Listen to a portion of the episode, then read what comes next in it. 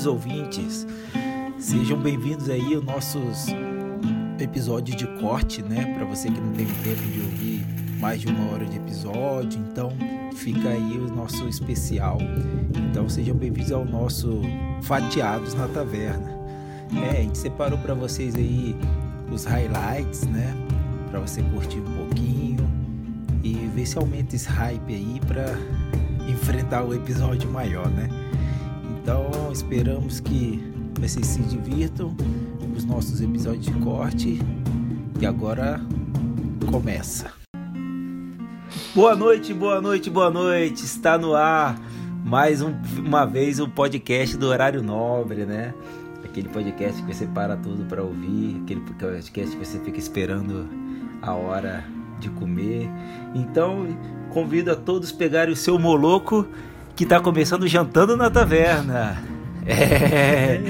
E hoje super especial, já soltando gírias do nosso livro de hoje, que a gente vai avaliar o livro Laranja Mecânica, né? Aclamado filme, livro do livro do Anthony Burgess, Burgess, Burgess, não sabemos como pronunciar, então vai do, da opção de cada um, né? Então, esse livro que tem muita coisa pesada e a gente vai trazer a parte mais leve, né? A filosofia. É com você, Gusta. Opa, então vamos nessa, vamos começar esse episódio de um livro. Cara, esse livro é um clássico da literatura, né? E tem tanta coisa ao redor assim dessa publicação, tanta curiosidade que eu fui lendo. É muito interessante, tanto a história do livro como a história que rodeia a publicação dele. Vamos nessa. Laranja Mecânica. É, isso aí. E é um livro muito interessante, né? Porque é, algumas pessoas que eu falei, tô lendo Laranja Mecânica. Eu só ouvi a pessoa falar assim, ué, nunca ouvi falar alguém que leu o livro e só que viu o filme, né? E, pô, é um filme aí do, do, do, do de um grande diretor, né? Então é um livro super aclamado, um filme super aclamado, aclamado, mas a gente não vai falar de filme aqui, né? A gente pode, já vem falando, já falar um pouquinho do, do filme nos, no feed, né? Então, já que o nosso podcast ele é gastroliterário, a gente tem que falar de livro, né? então, a gente promete aqui não usar de ultraviolência, nem nas análises filosóficas, muito menos na, na pergunta bomba, né? Porque já basta o quanto que tem no, no livro. Então vamos lá, então sem mais delongas, vamos começar aí a adentrar do nosso Laranja Mecânica de hoje. E eu convido você, Gusta, por resumão. Isso, vamos começar a, a contar essa história. Então, o Laranja Mecânica, para quem ainda não viu o filme nem leu o livro, é um, uma história que, que conta a vida do Alex. O Alex é um jovem, ali na faixa dos 14 anos, né, um adolescente. E a história acompanha ele, ele é o narrador da história, a história é narrada em primeira pessoa, e os três amigos dele, né, que são os Drugs, né, que são os, adolescentes ali que vivem com ele, que formam uma espécie de gangue, uma gangue que comete atos assim extremamente violentos. Eles até têm um termo de ultraviolência para isso, porque são coisas realmente aterrorizantes. É coisa de estupro de menores, estupro coletivo, é, violência com idosos, piores coisas que você pode imaginar. Eles realmente eram psicopatas, assim, o pior é, da, da, pior assim espécie que a gente pode imaginar. É, mas até um momento que ele é pego pela polícia e aí ele é levado preso. Ele é condenado lá a anos e anos de prisão, acho que a é, 14 anos de prisão, se eu não me engano. Mas na cadeia, os caras apresentam para ele uma alternativa.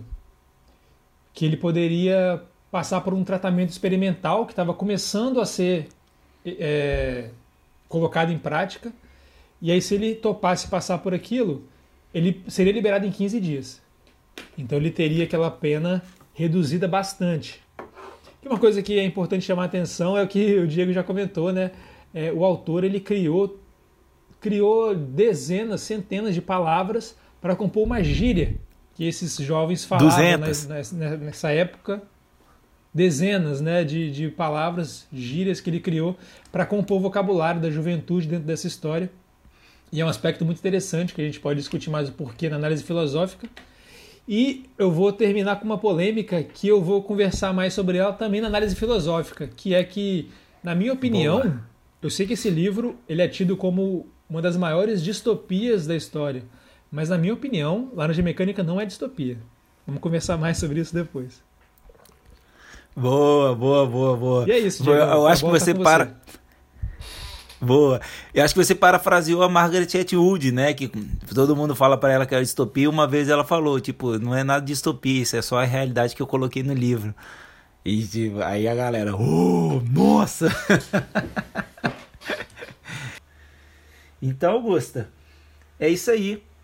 Agora, saindo aqui do, desse resumo e do nosso panorama do livro, chamo para você para dizer para nós aí qual é o seu personagem favorito e a sua nota pro livro.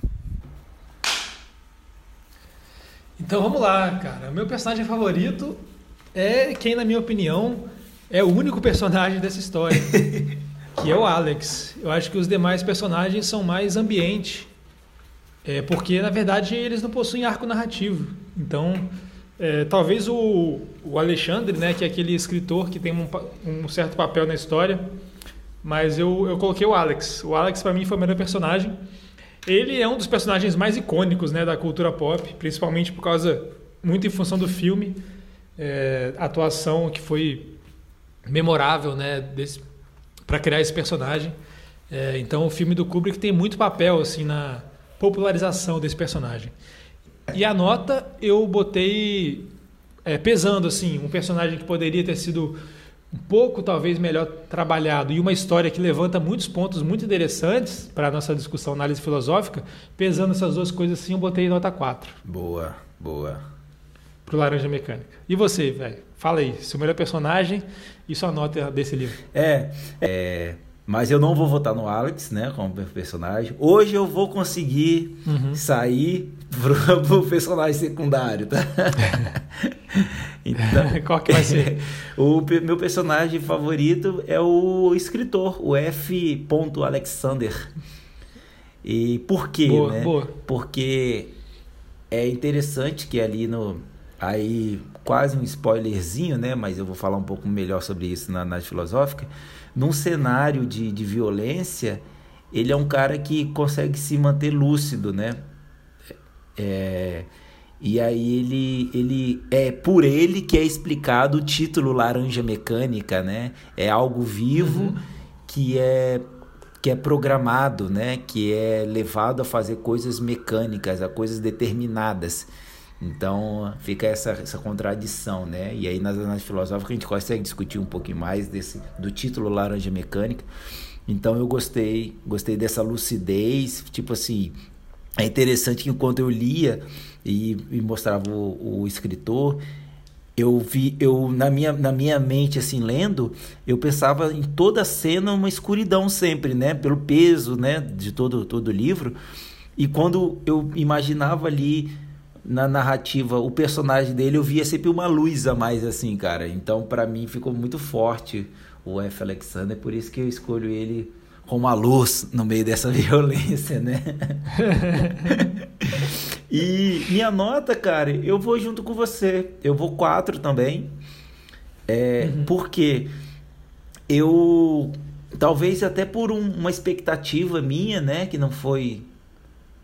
É, atingida que eu esperava alguns plot, né? Então, tipo, eu nunca vi o filme, então eu não sabia nem do que se tratava direito. E até a gente brincando lá com o BG, falei que para mim Laranja Mecânica era só a seleção de, da Holanda de 76. e, como eu não, e como eu não sabia de nada que acontecia e todo mundo falava muito, para mim o impacto do livro foi mais a violência do que o próprio, os próprio plot do, do livro e tudo mais. Mas não deixa de ser um uhum. livro muito foda, que tem uma crítica é, social bem explícita, né? Você não tem que cavar para buscar essa crítica social. Então fica essa nota 4 aí, que não é uma nota ruim, mas talvez pelo, pelo hype extremo do filme a gente fica um pouquinho meio. Bota fé. Uhum. Meio assim, né? E porque o, o, o, que, o que vai acontecendo, né, que às vezes a gente vai buscando algo a mais, algo a mais, e às vezes a gente tem que a gente tem que buscar a, a percepção das coisas a partir das próprias coisas, né? Como já diria Immanuel Kant. E por falar em Kant, a gente fala em filosofia, então tá na hora do quê? Das análises filosóficas.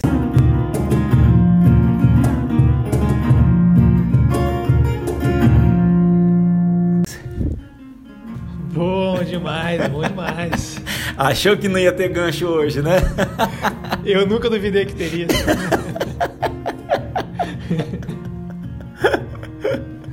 Então vamos nessa, galera. Análises filosóficas. Então, quem está com a gente é porque já leu o livro ou porque quer continuar mais aprofundando em relação à história e depois talvez ir atrás do livro, mas ou você está aqui porque você já leu ou porque você quer filosofar com a gente sobre coisas além da história. Então vamos junto. Bora. E eu vou começar, eu vou começar a análise filosófica pelo motivo de eu não ter achado que esse livro se trata de uma distopia.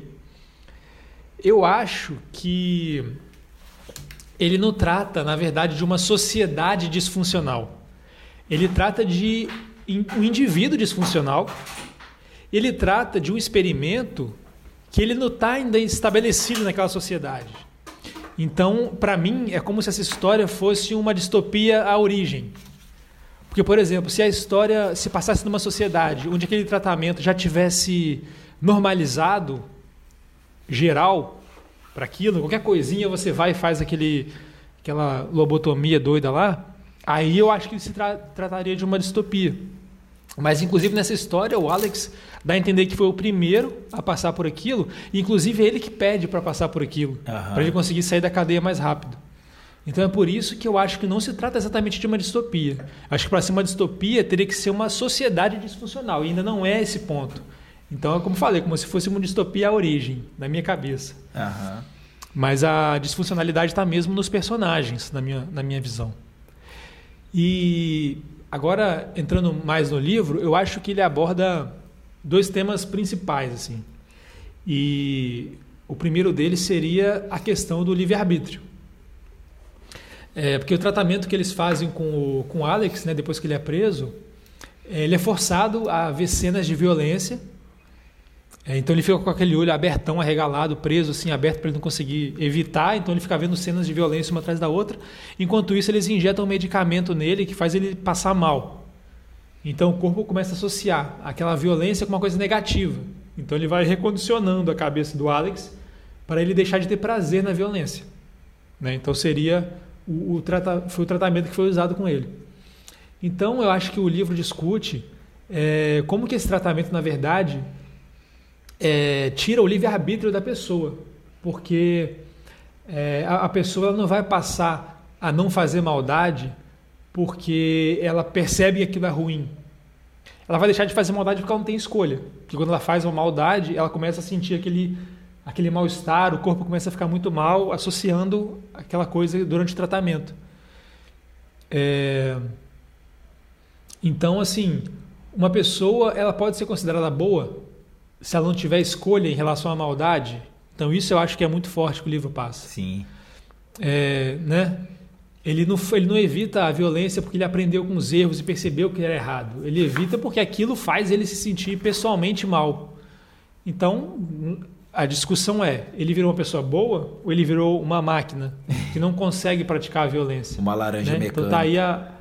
Isso, então tá aí essa coisa da laranja mecânica que eles, tra... que eles trazem. É, e aí, no final, tem aquela cena, né? Que depois do tratamento tem a cena aí com o Alexander, que eu vou deixar você é, entrar mais nela.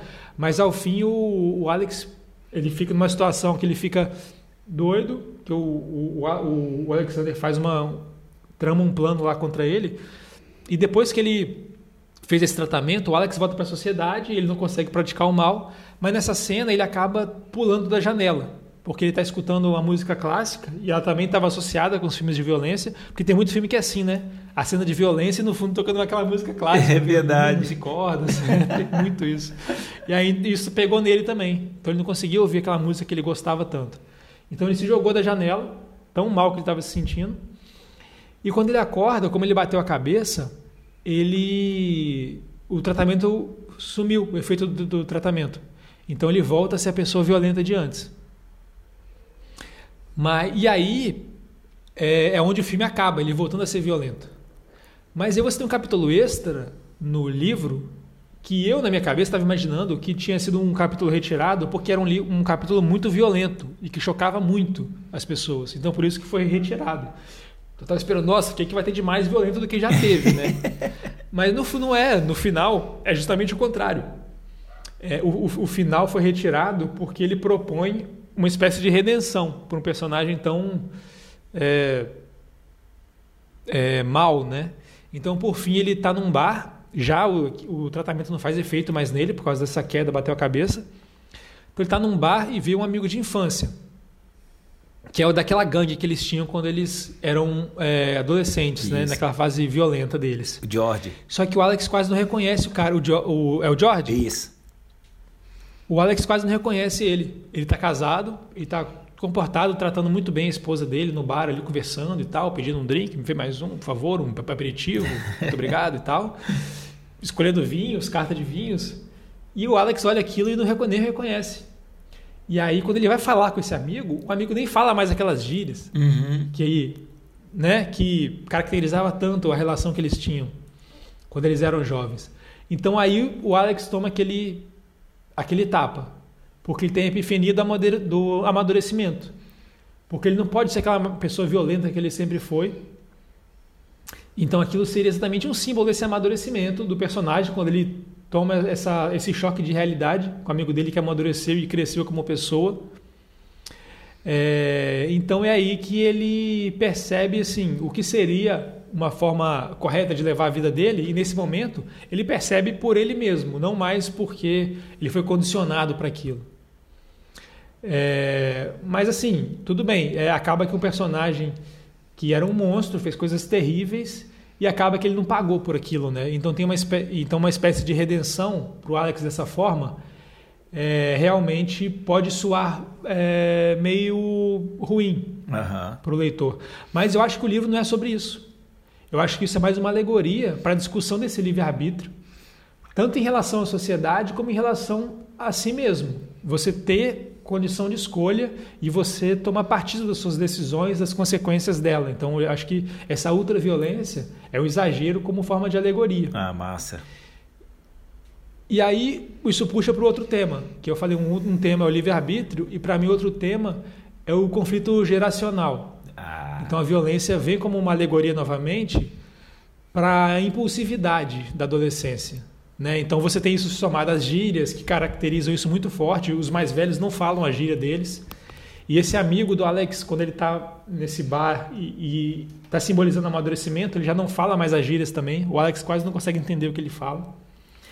Então, é, quando eles é, se reencontram nessa cena final, isso representa um, um adulto amadurecido.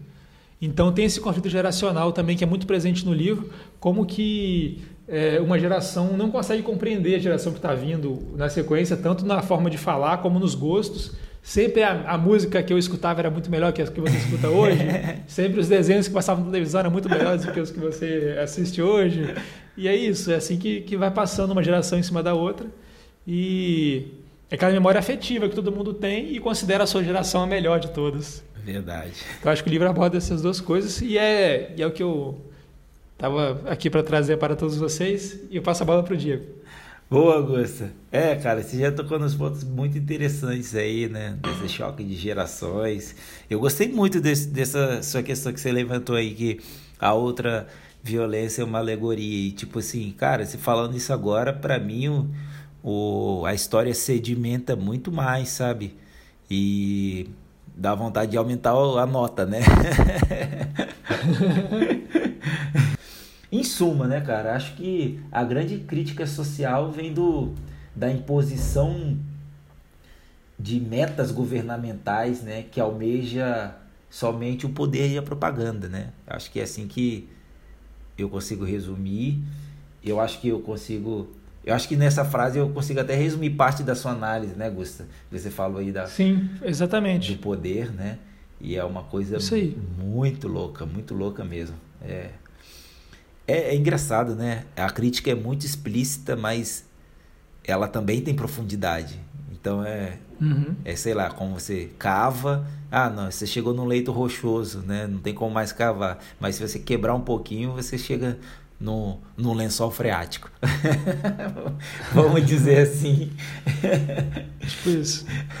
E é muito foda. E, né? e, cara, tem um, tem um detalhe que a gente acabou não, não entrando ainda, eu estava até esquecendo de falar, que é o, a simbologia do leite. Ah. Porque o, o, o, leite, ele é um símbolo que foi... Você tomar o leite é um símbolo político que foi muito associado com a extrema-direita, né? Sim. Ele, ele, foi um, ele teve o simbolismo na, na Alemanha, Sim. na época do Hitler. Teve a polêmica com o Bolsonaro, que ele fez uma live, do nada ele tomou um copo de leite Sim. e ninguém entendeu o que, que ele estava fazendo com aquilo. Que foi logo depois da. Acho que foi o ministro dele, né, que fez um, um, um vídeo também com toda a estética do Goebbels, que ficou também uma coisa muito é, esquisita, né, para quem estava vendo aquilo. Então tem essa associação do leite. E aí o, o Antônio Burgess também usou isso no, nos personagens dele e trouxe essa camada política que você abordou aí na sua análise. Caraca, Gusto, você acabou de desdobrar uma nova camada que eu não tinha pensado ainda. Porque, tipo assim, isso, esse livro foi escrito num pós-guerra, né? É, não exatamente logo após a guerra, mas tipo assim, menos de duas décadas depois da guerra e a Europa ainda sofria com os problemas da guerra. E você pega, o leite é uma estética nazista, o regime nazista era de, de, de, de ultra-violência, né? E mais, as propagandas uhum. nazistas tinham muita música clássica, né? Então. Caramba, bota fé. Cara, a gente acabou de desdobrar aqui uma, uma crítica, uma crítica ao, a, até ao Ainda nazismo, isso, que né? é, é, tipo assim, o livro traz medo e o nazismo trouxe medo para a humanidade. Caraca, a gente acabou de desdobrar uhum. uma coisa aqui. Não, e, e, tem aquela, ainda aquela questão do nazismo, que quantas pessoas que não necessariamente eram ruins, mas acabavam entrando naquilo por causa daquela, daquele comportamento de massa, né? Exato. Então pode ser um pouco do Alex. E no final ele tem a redenção dele que ele consegue sair daquilo com base na sua própria. É, é, ele próprio, né? Percebendo que aquilo era uma coisa errada e ele modifica, ele sai daquele movimento de massa. Sim. Então o, o, a história tem essas, essas, essa camada muito mais profunda mesmo, né? Eu acho que pode ser uma crítica até direta ao, ao nazismo. Ah, e cara, a gente falou muito de poder, né? E, e, aquela questão, o poder, bicho, é foda, porque quando é, governos, né, líderes têm poder, eles sempre querem mais poder, né? Não tem tipo assim, ah, vou chegar até tanto de poder, depois eu paro. Não, tem poder, quer mais. E acaba que isso que gerou a maioria das guerras no mundo, se, nem, se bem todas, né? Todas as guerras de toda a história da humanidade foram. Foi esse, essa busca pelo poder, né? E nada mais uhum. lembra poder do que uma bomba. Então é com essa deixa que eu chamo para vocês Pergunta Bomba! Mas eu queria saber, porque essa questão do conflito geracional. Uma coisa que às vezes eu fico pensando e que eu gostaria de ouvir o que, que você acha é o que que de fato não uma coisa assim, mas, né, mas o que, que é o conjunto de coisas que, que você acha que define a nossa geração? Aquela coisa assim que para o seu pai era uma coisa que ele nunca entendeu quando você fazia e uma coisa que quando você olha para gerações mais novas você vê que aquilo se perdeu, uma coisa que define assim aquele aquele bloquinho temporal que é a gente ali. Ó. Cara, a minha pergunta, né? Tava aqui comentando com você, primeira, primeira, segunda vez, né? Que eu faço uma pergunta bomba quando eu termino o meu roteiro aqui. E eu gostei dela, assim, eu acho que, vai, acho que é legal se a gente conseguir desenvolver. A pergunta é a seguinte, Gusta. Manda. Você já se hum. viu refém da sociedade em algum momento? Se você pudesse citar algum exemplo. Uh. Então é isso aí, pessoal. Esse foi mais um Fatiados na Taverna, nosso episódio de cortes, só com o supra-sumo do episódio lançado na semana anterior. E se você se interessou, ficou curioso para saber mais do episódio, você tem o um episódio completo na nossa linha lá no agregador de podcasts, que você pode escutar onde você quiser, no Anchor, no Spotify e em tantos outros aí disponíveis. E ficamos por aqui então até semana que vem com o episódio completo. Um abraço para todo mundo, valeu!